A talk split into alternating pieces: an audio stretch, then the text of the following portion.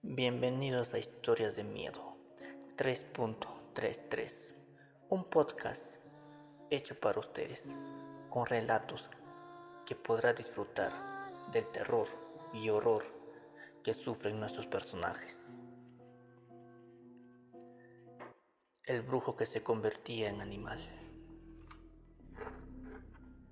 La historia que aquí les narraré sucedió en la ciudad de Telupán, Guerrero, pues no es el único lugar donde ha sucedido algo parecido, pues esto pasa en varios pueblos y ciudades,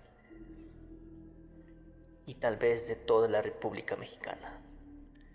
En el año de 1970, en un domicilio ubicado en la colonia Benito Juárez, vivía un señor de nombre Juan. Este era de estatura normal, delgado y de carácter apacible y sereno, quien tendría una edad aproximada de 55 años.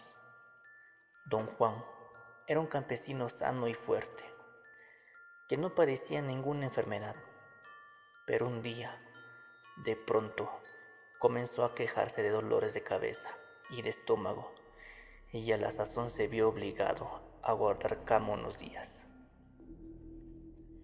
El tiempo pasó y los dolores no cesaban, incluso dejó de comer, pues ya no le daba hambre y cada día que pasaba adelgazaba más y más. Su esposa e hijos, preocupados por su salud, lo llevaron con varios doctores para que lo examinaran y le hicieran estudios clínicos para ver si de esta manera podían saber cuál era la enfermedad que aquejaba a don Juan. Así lo hicieron, pero por más estudios que le realizaron, ningún doctor detectó algo anormal, pues todos ellos mostraban que este señor gozaba de excelente salud ya que todos sus órganos, aparatos y sistemas funcionaban perfectamente. Así transcurrieron varias semanas, en las cuales don Juan fue examinado por los mejores doctores del estado de Guerrero, e incluso por otros de la Ciudad de México, pero ninguno pudo diagnosticar la extraña enfermedad que padecía. Al paso del tiempo, la falta de la alimentación y los constantes dolores que ya no se le habían extendido por todo el cuerpo hicieron que don Juan adelgazara visiblemente y que se debilitara a tal grado que ya no podía pararse de la cama. Entonces sus familiares empezaron a notar que durante el día don Juan estaba tranquilo, pero al llegar la noche sufría un cambio radical pues empezaba a quejarse y a decir cosas extrañas. Decía que ahí, junto a su cama, estaba parado un señor vestido de negro. Otras noches juraba que era un gato negro, el que lo observaba con ojos diabólicos. Sus familiares creían que deliraba, pues ellos no veían nada raro. Esto sucedía todas las noches sin excepción. Y fue tanta la insistencia y el terror que experimentaba con don Juan que sus familiares, desesperados, decidieron que en visita de que los doctores no podían aliviarlo, tendrían que acudir a un brujo, pues muchos amigos de la familia les comentaron que tal vez don Juan estaba siendo víctima de una brujería, ya que todo parecía indicar que eso era lo que ocurría. Algunos lugares cercanos a Teolopán tenían fama de tener muchos brujos, de los que decían que eran muy poderosos y podían curar a cualquier enfermo de brujería o matar a una persona utilizando sus artes diabólicas, según fuera el caso. Así que recurrieron a brujos de distintos lugares, pero todos decían que quien estaba embrujado o embrujando a don Juan era un brujo muy poderoso, el cual había sido contratado por un compadre de Juan que le tenía envidia, ya que éste se había casado con la mujer que él quería. Por tal motivo, contrató a un brujo de Catemaco, Veracruz, el cual por medio de brujerías malévolas se podía convertir en cualquier animal.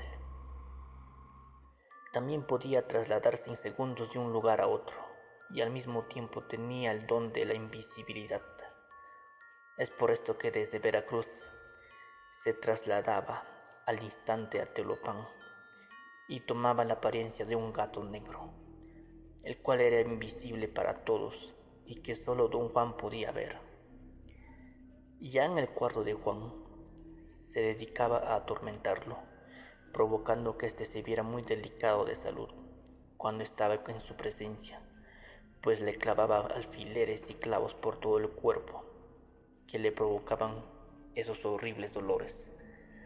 Claro está que los clavos y alfileres también eran invisibles y nadie podía verlos. Solo Juan sentía los efectos, pues cada vez que el brujo le clavaba estos objetos, daba unos quejidos desgarradores. Para no despertar sospechas, el brujo no dejaba huellas, pues aunque le enterraba estos objetos, el cuerpo de Juan no sangraba y tampoco le quedaban cicatrices o marcas. Es por esto y por este motivo que ni los médicos ni los familiares pudieron descubrir el origen de la enfermedad de Juan. Varios brujos contratados por la familia de Juan hicieron el intento de curarlo, pero ninguno pudo, ya que el brujo que le provocaba estos malestares era uno de los mejores de México.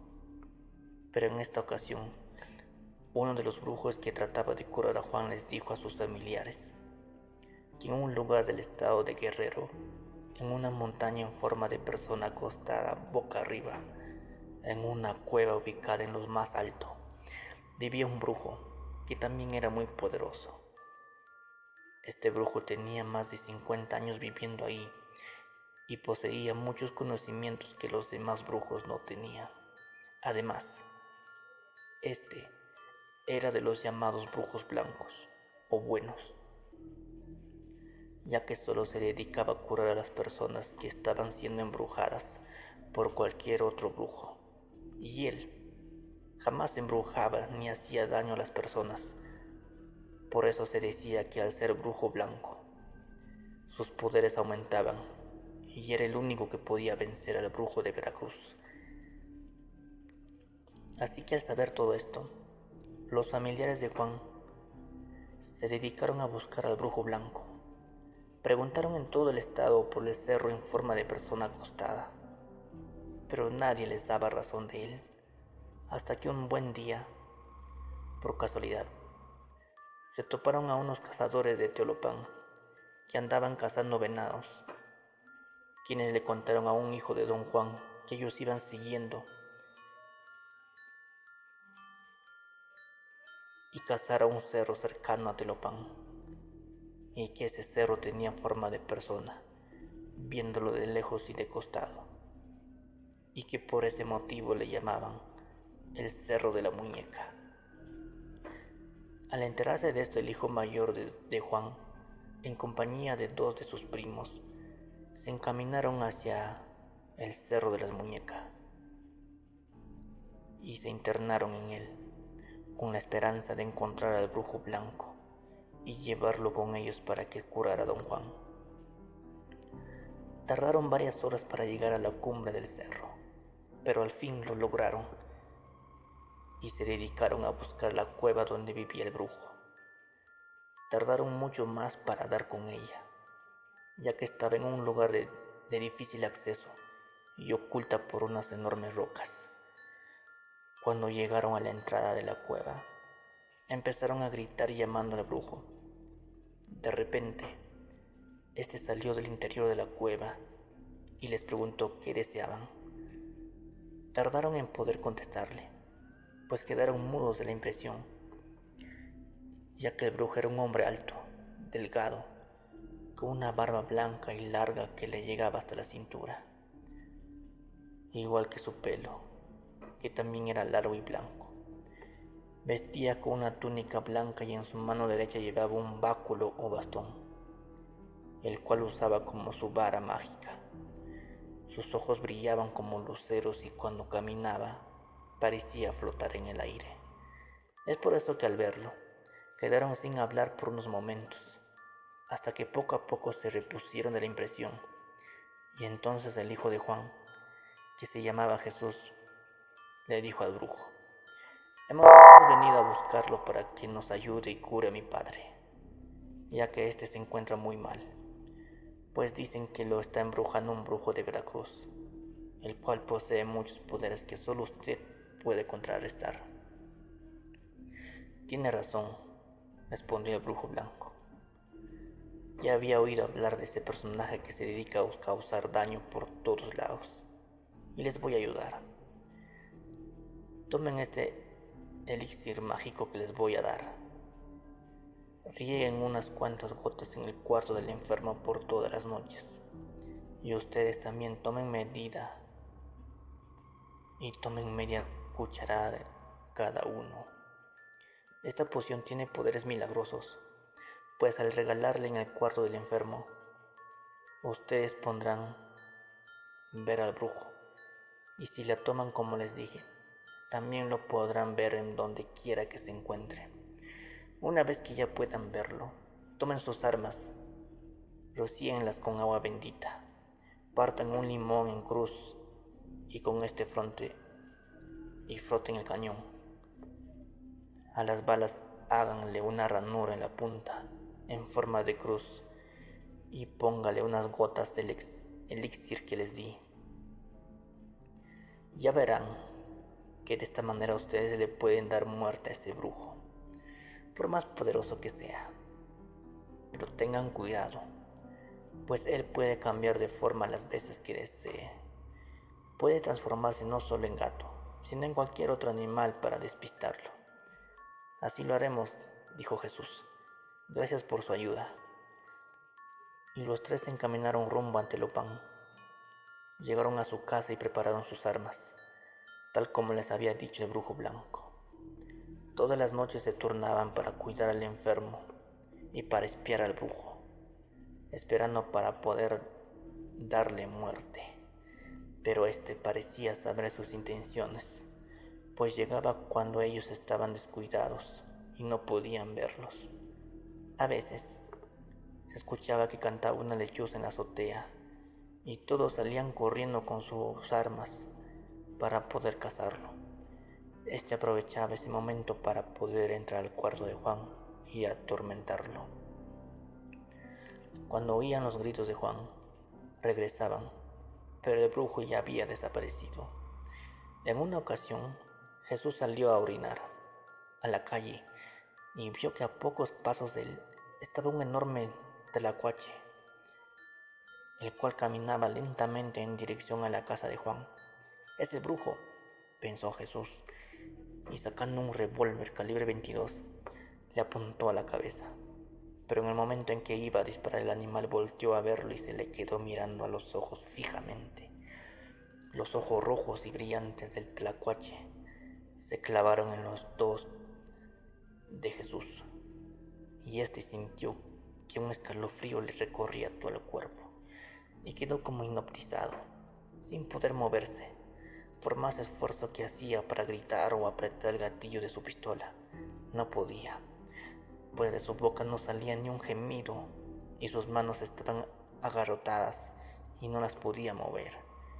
El animal le sonrió burlonamente y siguió su camino, hasta perderse entre los matorrales que había en la calle. Poco a poco Jesús volvió a la normalidad y entonces empezó a gritar pidiendo auxilio. Sus familiares salieron al escuchar sus gritos. Le preguntaron qué le sucedía y entonces él le contó todo. Fueron a buscar al tlacuache para matarlo, pero por más que buscaron ya no los encontraron. Así pasaron tres días y don Juan parecía agonizar. Entonces, uno de los primos de Jesús le dijo, ¿Sabes, primo? Aquí enfrente de la barda donde yo me quedo a espiar por si se aparece el brujo, hay un calmil. En medio está un pinzán muy grande, y en ese árbol se escucha aleteos y graznidos como de un animal grande. Tal vez sea una lechuza o algo parecido. Pero sucede algo raro, pues cuando volteo a mirar hacia ese lugar, veo dos pares de ojos que brillan en la oscuridad y se me quedan viendo. Yo siento un escalofríos en todo el cuerpo y no puedo moverme. Me pasa lo que a ti te pasó con el tracuache. ¿Sabes, primo? Yo creo que ese animal es el brujo. ¿Qué te parece si al rato me acompañas y así entre los dos nos damos el valor? Y si vemos esos ojos, pues le disparamos. A ver si acertamos y nos libramos de ese brujo para siempre. Está bien, primo, contestó Jesús. Así lo haremos. Y así lo hicieron. Empezaron pacientemente a que cayera la noche, y cuando se dieron las doce, oyeron un fuerte aleteo y vieron que las ramas del pinzán se movían fuertemente. También notaron que unos puntos brillantes parecían mirarlos amenazadoramente.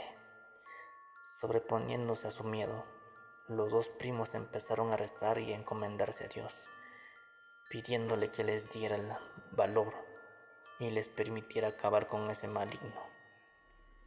Jesús empuñó su pistola y su primo un rifle calibre 22 de 16 tiros. Se persignaron y apuntaron hacia el lugar donde se veía brillar los ojos. Descargaron al mismo tiempo sus armas en esa dirección.